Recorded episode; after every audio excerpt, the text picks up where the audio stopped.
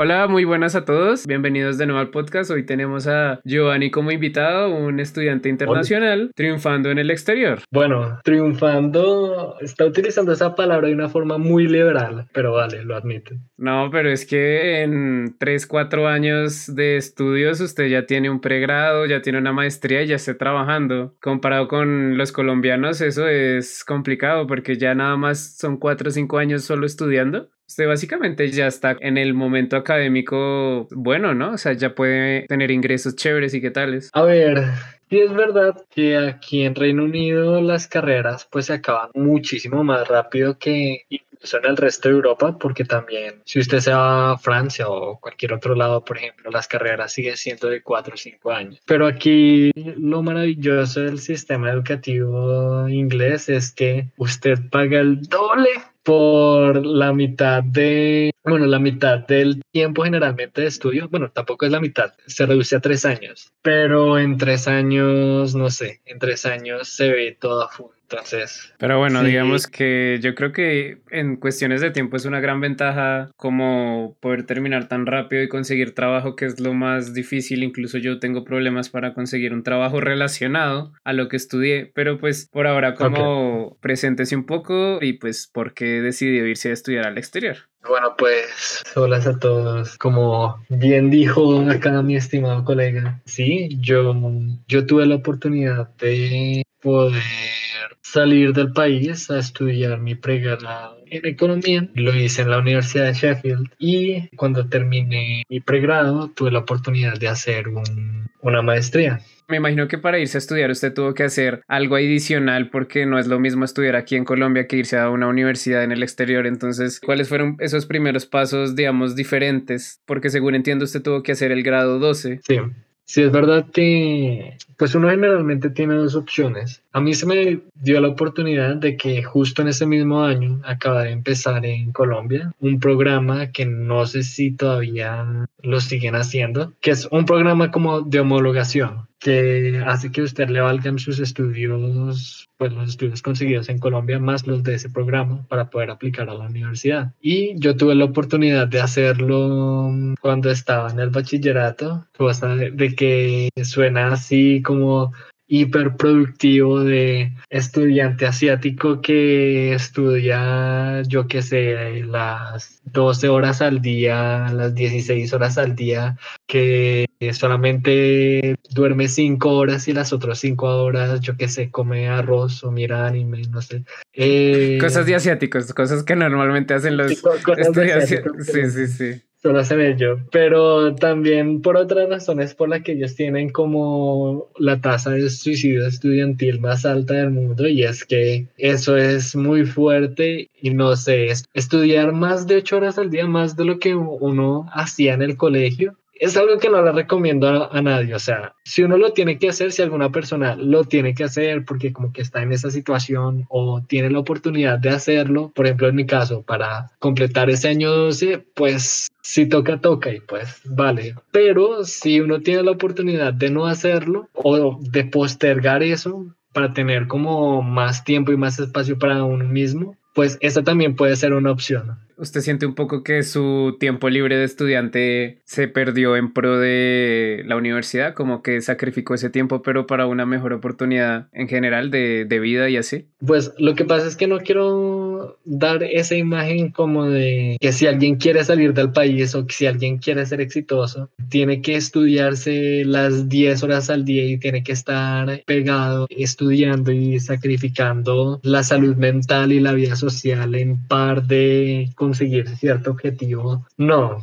me parece que eso no es lo ideal y ese no sería como un buen mensaje. Nosotros estudiamos de quinto a noveno en el colegio y yo me acuerdo que usted siempre fue muy bueno en el inglés. ¿Qué tanto esto le ayudó a estar aventajado frente a otras personas? Obviamente no digo que dominara completamente el inglés porque yo creo que hasta este punto, al ser su segunda lengua, pues sigue siendo un poco difícil, pero ¿qué tanto esto le dio una ventaja frente a otras personas de poder ir a estudiar afuera? Pues lo que pasa con el inglés es que hoy en día es, es un idioma global y poder saber inglés lo convierte a uno en un trabajador, bueno, pues no solo en un trabajador, sino en una persona muy competitiva y que es capaz de comunicarse. El que no sepa inglés no puede ir a estudiarse en el exterior, más o menos. Básicamente, es que si usted sabe inglés, no es solamente para ir a estudiar a los Estados Unidos o a Reino Unido, sino que es que también hay programas, por ejemplo, en Alemania que manejan el inglés. He escuchado de gente que se ha ido, se ha ido a Japón solamente con el inglés y ha estudiado en Japón a pura de solo inglés, a pesar de que los japoneses no hablan inglés. Ellos hablan Japanglish, que es una cosa completamente horrible en la, y que no quiero entrar en los detalles de eso.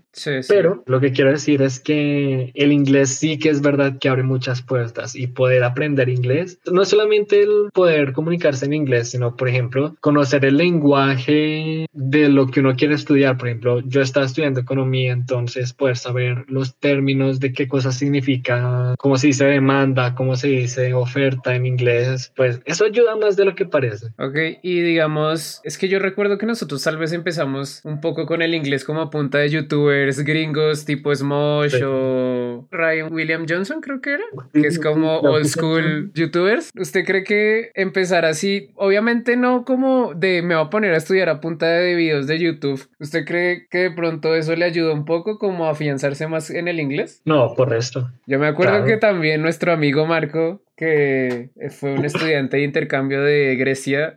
Eh, creo que al principio usted se comunicaba a punta de inglés con Marcos, ¿no? Claro. Sí, sí, sí. Por eso, porque también acordándome de esas épocas, pues que la otra opción de aprender inglés era con las, ¿cómo es que se llama esto? Con, bueno, la, típica técnica de los colegios, de que llega la profesora de inglés con la grabadora y es media hora de escuchar una grabadora en inglés y uno pues obviamente no aprende nada así. Sí, yo no, no eh, es por desprestigiar al inglés de ese colegio, pero creo que no, no me ayudó mucho. No, no, no, este colegio, sino en general, parce. Es que, o sea, yo creo que la grabadora eh, tiene su mala fama, no es solamente, creo que es en todos los colegios, que estoy casi seguro de que a alguien tuvieron que tener experiencia con la grabadora, parce.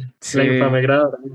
Y eso la verdad, a mí me parece que es una forma muy mala de enseñar tanto inglés como cualquier cosa, comparado con, por ejemplo, solo con el hecho de ver un video en YouTube, uno está experimentando ese lenguaje, que es una experiencia totalmente distinta. En la universidad nosotros teníamos una dinámica, digamos que en mi universidad no todos son muy buenos en el inglés, pero en cierto nivel, digamos, eran siete niveles, a partir de cierto nivel usted solo podía comunicarse en inglés y eso pues es una estrategia interesante porque forzarlo a usted a hablar es casi lo lo mismo que ponerlo en un país anglosajón, si es la palabra, y a ver cómo se defiende. Entonces, eso me pareció interesante. Pero bueno, yo quiero preguntarle retos y cosas que a usted nadie le dice, pero con los que se enfrentó ya al estar. O sea, usted se subió en ese avión y me imagino que dijo miércoles que estoy haciendo. Será que la embarré, pero ya se fue para allá y como que los primeros retos y cosas que no le dijeron al estar allá como estudiante extranjero, como pues colombiano también. Pues hay muchas cosas, no sabría realmente por dónde empezar. Si quiere nada más eh, la primera semana, como qué cosas se encontró, incluso como ese reto de ser independiente, pues desde muy chiquito, porque al final fueron como desde los 18 que usted se fue para allá, ¿cierto? 19. Cuéntenos esa experiencia de adaptación, de estar en un país diferente, tal vez de no tener algún pariente cercano en el que usted pueda descansar un poco. Hay una palabra específica para eso que no me acuerdo cómo se llama en ese momento. ¿El jet lag? No, no, no, no. Okay. Es más como un concepto de que, digamos, generalmente uno tiene una idea de una cultura. Digamos que usted quiere ir a París porque usted quiere, yo qué sé, mejorar su francés y le gusta mucho la cocina francesa y todo, o le gusta mucho la cultura francesa. O como les pasa a ciertas personas que les gusta mucho, mucho, mucho el anime, pero mucho, mucho, mucho. ¿Qué pasa? O sea, ya creo que con eso especifico a qué... ¿A qué público? Bueno, yo, yo también soy un poco parte de... De la cultura japonesa del... Ajá. Que uno en un punto llega hasta romantizar cierto tipo de culturas. Sí, eh, imagino que el acento británico ya no es tan chévere de escuchar si lo escucha todos los días, o me equivoco. Esto es lo que pasa, que el acento británico es una cosa horrible, porque una cosa es la idea que uno tiene de una cultura o la idea que uno tiene de cierto tipo de, gente y cómo es eso en la vida real, que generalmente es algo completamente distinto y que a uno le destroza todas las expectativas. ¿Y este fue su caso? ¿Usted siente que sus expectativas cambiaron drásticamente cuando llegó y fue, pues ya era su realidad? En mi caso, sí fue bastante duro porque hubo como un choque cultural bastante fuerte de que la imagen que yo tenía de Reino Unido no es como Reino Unido es en la vida real. Entonces, eh, cuéntenos un poquito en dónde, pues, a dónde llegó. Usted llegó a Sheffield, ¿cierto? Sí, yo llegué, primero llegué a Manchester y después llegué a Sheffield. Una de las primeras experiencias que me encontré fue que yo estaba perdido en el aeropuerto de Manchester y le pregunté a una persona por ayuda y la persona me dijo como, ah, sorry, sorry, I don't speak eh, English good. Yo noté que tenías un cierto acento y fue como, ¿te habla español? Ah, sí. Eh, y resultó que era España. Y me indicó dónde quedaba el lugar, pues en español. Y fue como, bueno, la primera persona con la que hablo en Reino Unido es en español. Éxito, mis papás no perdieron la plata. Y después cuando llegué a Sheffield, ahí sí me encontré con los verdaderos británicos británicos y lo que pasa con los británicos del norte es que tienen un acento completamente distinto al que uno se imagina y al de James Bond y al de las películas. No, eh, el acento de ellos es parecido, solamente que no se les entiende. Usted necesitó adaptar un poco el oído para empezar a comunicarse con las personas de allá, con los nativos.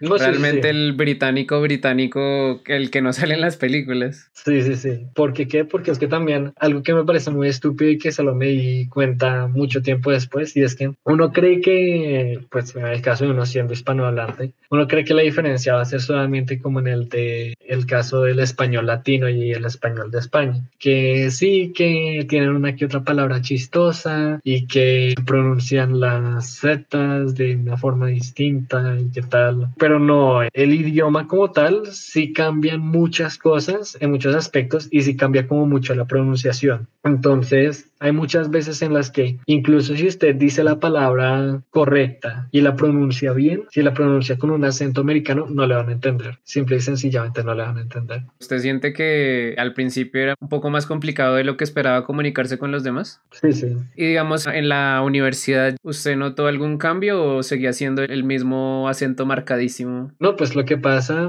en la universidad es que a pesar de que uno habla inglés como el culo, pues se encuentra con gente que también habla inglés como el culo. Ahí se logra como una especie de entendimiento de que sí, pues mi inglés es una mierda, pero el suyo también. Así que esa persona no me va a juzgar que mi inglés es malo porque su inglés es peor. Y así es como uno se hace amigos con, pues, con gente que viene de otras culturas. Eh, cuente, cuéntenos un poco, digamos, con gente de qué países pudo hacer amistades y, y pues más o menos convivir en su tiempo en la universidad. Lo chévere, y eso sí, eso sí pienso que es la mejor parte de estudiar. Es que creo que Inglaterra como tal es el único país o que he visto que ofrece tanta multiculturalidad y que realmente uno se puede encontrar a personas de cualquier parte del mundo acá. Yo me acuerdo que en el primer año yo estaba viviendo en los apartamentos de la universidad y en el bloque en el que yo estaba, prácticamente cada persona con la que yo vivía, cada uno era de una nacionalidad distinta. ¿Usted siente que esto de pronto lo hizo crecer un poco más como persona, como en el entendimiento del mundo? De, ¿Hay muchas más culturas de las que pensaba o algo así? Sí, también porque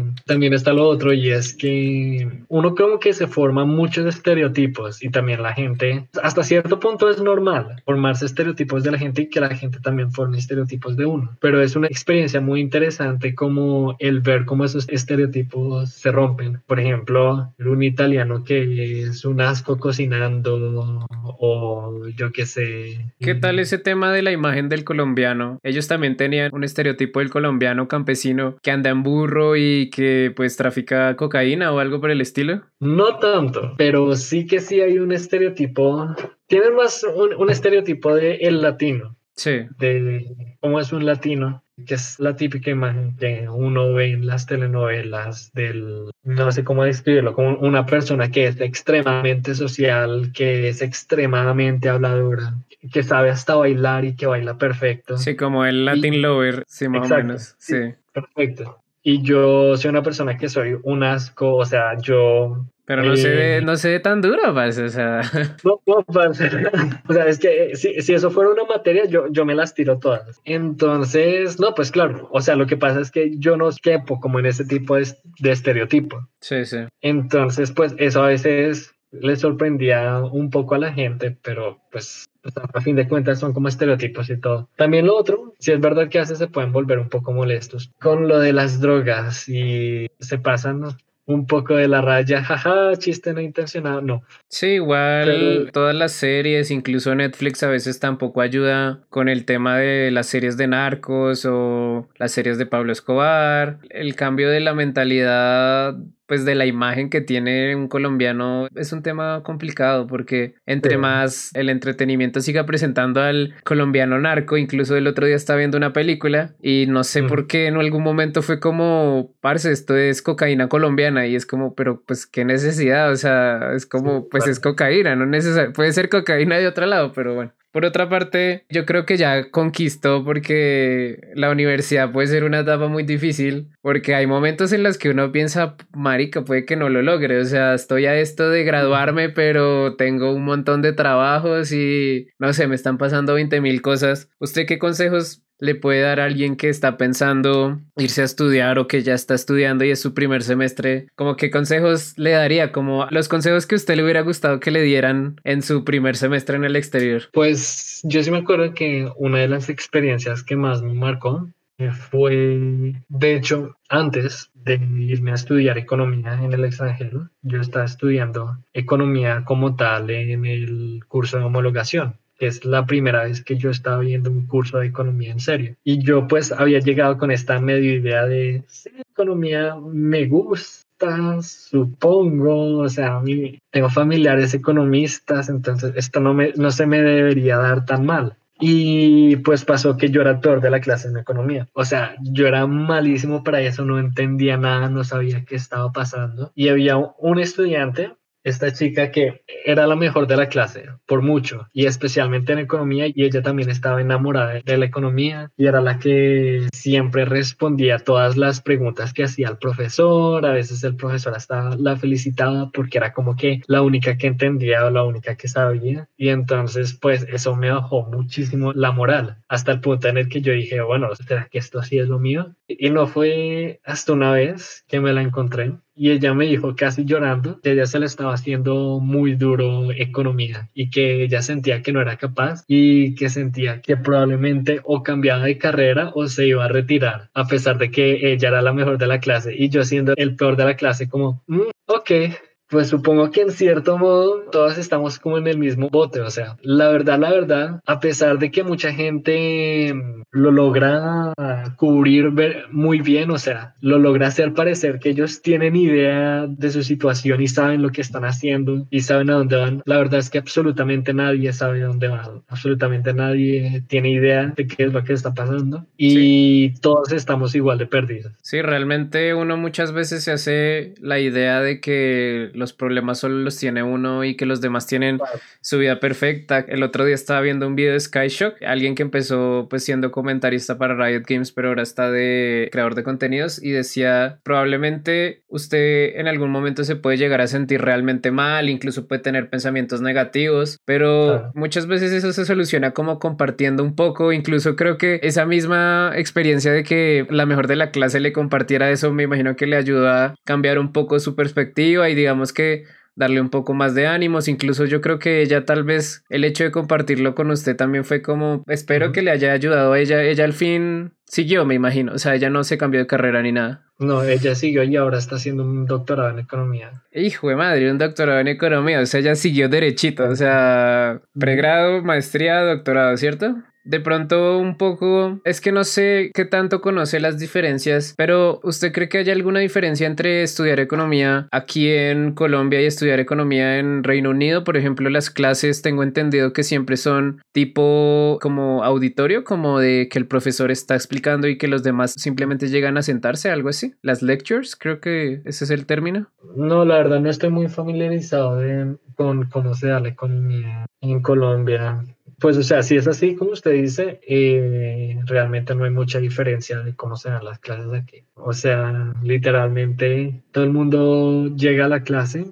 el profesor da su charla, le vale madre decir la mitad de la clase está dormida porque son 8 de la mañana, igual le pagan y cuando se termina la clase, pues ya se va y todo el mundo se retira de la forma más rápida y eficiente posible para evitar cualquier tipo de roce o contacto social. Sí, yo me imagino que por encimita hay, o en mi experiencia en la universidad es, es muy diferente la interacción incluso con los compañeros de clase porque yo siento que muchas amistades se pueden formar en la clase porque pues seamos realistas, muchas veces no queremos estar ahí, pero pues estamos ahí y pues hablamos con compañeros o chateamos o cualquier cosa. Y siento que tal vez, y según lo que me ha contado antes, que la experiencia entre los mismos compañeros es como, bueno, yo vine aquí, pero yo estoy en lo mío y el resto también está en lo suyo y se acaba la clase y no, no socializan mucho que digamos. Le quiero repetir es la pregunta o pues la idea de que si usted pudiera aconsejar a alguien que está estudiando, que ya está en el país extranjero y digamos que eh, se siente un poco perdido en cuanto al, sí, como a la adaptación, a que, jue madre, estoy en un país diferente, mi familia está muy lejos, o sea, no puedo estar con mis padres, con mis hermanos. O sea, no sé, como algún consejito, incluso en términos de la soledad, porque eh, yo me imagino que debe ser algo muy, muy fuerte estar solo, realmente solo en un país extraño. No sé si tiene algo así como, oiga, todo puede mejorar, usted puede hacer amigos, algún consejito así de, de alguien que pues ya pasó por esa etapa estudiando por fuera del país. Pues usted me contaba que la experiencia es difícil, digamos que usted se puede sentir deprimido o se puede sentir como muy ansioso con algunas vainas, pero también tengo entendido que pues hizo sus amistades y eso en parte me imagino que le ayuda un poco a llevar la experiencia, o sea, los amigos al final son lo que a uno lo, lo hace un poco avanzar por la vida como un poco más feliz en muchas situaciones. Pues yo creo que con el coronavirus y todo esto de las cuarentenas y el distanciamiento social, pues nos estamos dando cuenta que a veces tener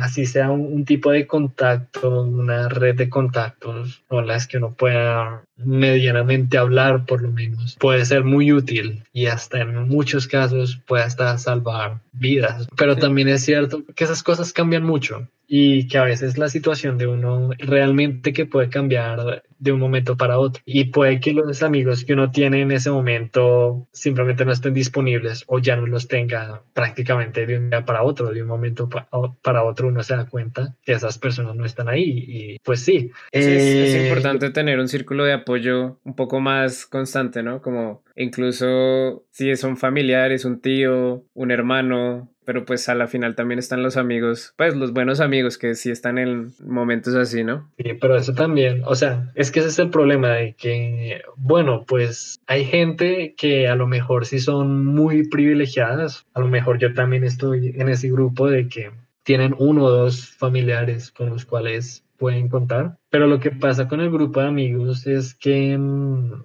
pues no sé, que día yo estaba viendo un video que me caló mucho que hablaba de cómo cambian las amistades después de los 20, que usted llega a los 20 y ya se gradúa y todo. Muchos de los amigos que usted se hace en la universidad, pues es porque gente que llega y conoce y tiene que tiene como que alguna que otra cosilla en común o algo así y pues los tiene ahí por ese momento, pero una vez se acaba la universidad y una vez uno tiene que empezar a trabajar y una vez uno entra en un trabajo que literalmente le come el 80% del día, pues obviamente mantener esas amistades se vuelve muy difícil y en ese proceso se terminan no perdiendo, pero sí obviamente uno se distancia muchísimo de unas amistades más que de otras y se da cuenta de que ese círculo empieza a cerrarse. Eso es algo que en cierto modo puede parecer triste, pero realmente no tiene que serlo, porque uno también, pues sí, es cierto que tiene menos tiempo y que las amistades no significan lo mismo que antes, pero al mismo tiempo las amistades que uno se empieza a formar pueden llegar a ser más duraderas. Pero sí, o sea, es normal que algunas veces los amigos con los que uno creía que contaba, pues simplemente se empiezan a distanciar y de pronto no van a poder estar ahí en los momentos que uno más lo necesitan porque, bueno, a fin de cuentas, pues todo el mundo tiene su vida en cierto modo. Sí, sí, sí. Ahí entra un poco también como uno que tanto trabajó en uno mismo, ¿cierto? Como la fortaleza personal, la fortaleza mental. Me imagino que leer ayuda mucho o incluso ver series o pues nosotros de vez en cuando, pues ya no tanto, pero que jugábamos algún que otro juego, esas cosas como que ayudan un poco sobre todo pues estando por fuera. También me gustaría un poco cerrar. Yo considero personalmente, o sea, todos tenemos ese sueño de estudiar por fuera, pero tal vez muchos no lo dimensionan tanto como debería ser. O sea, es una experiencia donde si bien usted se va a viajar, es un viaje largo, o sea, no es como unas vacaciones y, y pues usted va a estar solo, le va a tocar incluso, no sé, tal vez conseguir un trabajo para mantenerse porque los costos de vida en otros países pueden ser muy distintos, le toca aprender a cocinar. Entonces, en ese sentido, incluso la misma soledad. Yo no creo que todos sean personas que puedan lidiar con ese nivel de soledad en el sentido de que si usted está acá, bueno, en su país natal, usted puede ir donde sus papás y darles un abrazo y comer, almorzar con ellos. Entonces, por eso para mí no es una experiencia para todo el mundo. Realmente usted para quien cree que va esta experiencia, para el que quiere mejores oportunidades en la vida, para el que quiere salir de su entorno y probar nuevas cosas. ¿Usted para quién cree que es la experiencia de irse a estudiar por fuera? Soy un poco escéptico al respecto porque a pesar de que uno lo quiera, uno no está en control de todo lo que le pasa a uno en la vida. Uno no tiene el 100% el control de todas las decisiones. Hay personas a las cuales se les va a presentar, por lo menos de una forma más fácil, la oportunidad de salir del país que otras. Y no es, no es porque esta persona lo quería más que esta persona o porque esta persona se esforzó más que la otra, sino a veces es simplemente la cuestión de que a algunas personas sí se les dio esta oportunidad y a otras personas no. Un poco Pero, de suerte, ¿cierto? Claro, eh, la suerte juega un papel muy, muy, muy fundamental ahí. Entonces, por eso también hay que tener en cuenta de que, de que bueno, si usted les sale esta oportunidad, es importante que se informen bien de a qué es en lo que se están metiendo, porque no es una oportunidad que sea objetivamente mejor y que su vida va a mejorar en todos los aspectos posibles. No, tiene sus cosas buenas, pero también tiene su costo y el costo, realmente que el costo puede ser muy alto para muchas personas. Incluso no tanto eh, económico, sino pues por todo el tema que hablamos de sacrificar un poco de cosas. Tal vez una zona de confort que tienen muchas personas de estar con sus familias, ¿no? Claro, claro, y eso es completamente comprensible. O sea, también del mismo programa del que yo salí, también salieron otros estudiantes que se graduaron y hubo muchos casos de gente que llegaba aquí y después de su primer año no eran capaces. Algunas veces era porque la carrera era demasiado dura o simplemente se encontraban un bache demasiado grande y pues les tocaba devolverse. Y esa, esa también es una decisión y también hay que respetarlo. O sea, no creo que ninguno de ellos sea, alguien podría decir que perdió la plata, pero por más plata que haya perdido, o sea, si va a tener esa plata siendo miserable, pues es mejor perderla. O sea, no creo que realmente hayan perdido mucho, sino que simplemente tomaron otra decisión. Sí, igualmente, eh, eh, perdón, hago este comentario y perdón por interrumpirlo, igualmente muchas personas se preocupan mucho por ir un poco atrasadas con los demás, pero pues realmente cada uno va a su ritmo y, pues puede ser un año que le sirvió para aprender, pero pues tal vez no era para usted. Sí, sí, sí, me parece muy buena esa aclaración porque es de lo mismo que yo contaba antes con, con mi experiencia de la otra compañera de curso que era la mejor de la clase y es que lo que pasa es que uno tiende a comparar las experiencias propias con las experiencias de los demás y no creo que eso sea lo mejor, digamos, no, creo que eso sea como la mejor estrategia. Sí, no es eh, saludable. Sí, no, es para nada saludable porque uno realmente no conoce a la otra persona, no conoce el contexto de la otra persona, no conoce las oportunidades de la otra persona. Entonces, en ese caso, a pesar de que uno no conoce eso, lo que uno sí conoce o tiene la oportunidad de conocer son a uno mismo y conocerse a uno mismo no es solamente saber que, quién soy yo o qué sé yo, sino también puedes conocer cuál es mi contexto, cuáles son las oportunidades que existen en mi contexto y teniendo en cuenta el tipo de persona que es uno y el tipo de ambiente o el tipo de contexto en el que se encuentra uno en ese momento, pues tratar de tomar las decisiones que son como más óptimas o más racionales para uno. Sí, yo creo que es muy interesante la reflexión, sobre todo porque vuelvo y lo repito, yo creo que usted logró un sueño que para muchos es como una meta en la vida, como irse a estudiar en el exterior, pero pues yo creo que está muy romantizado ese sueño y tal vez hay, hay, que aterrizarlo un poquito. Igualmente, pues sí, yo, yo creo que no se lo había expresado, pero pues marico, usted es un berraco que vuelvo y digo, aguantarse tanta vaina por fuera, tal vez el estigma de ser un colombiano, tal vez, digamos, no tener una red de apoyo como física, como que usted vaya y le pueda dar un abrazo a alguien. Fue difícil, pero pues igualmente lo felicito porque ya un profesional consagrado y con trabajo que en la situación del COVID las tasas del desempleo se subieron muchísimo, ¿no? También le agradezco como... Muchas gracias, Parce. Sí, que como por regalarnos estas 46 minuticos. Yo sé que usted es una persona ocupada, de hecho solo los fines de semana más o menos lo encuentro y nada, como la intención también era compartir un poco que ser un estudiante en el exterior, cosas que no sabemos de los estudiantes del exterior y los retos, para que si hay alguien que se encuentra este podcast y tenga pensado irse a estudiar, que pueda tomar estas experiencias y aterrizarlas un poco en su sueño, en sus planes. Y nada, como muchas gracias por compartirnos toda su experiencia. Le deseamos muchos éxitos en su, en, su, proyecto profesional. Gracias por tenerme en este maravilloso espacio. Es un privilegio para mí verdaderamente poder venir aquí y compartir mi experiencia con un gran presentador como, como usted. Muchísimas gracias. Hasta luego. Gracias.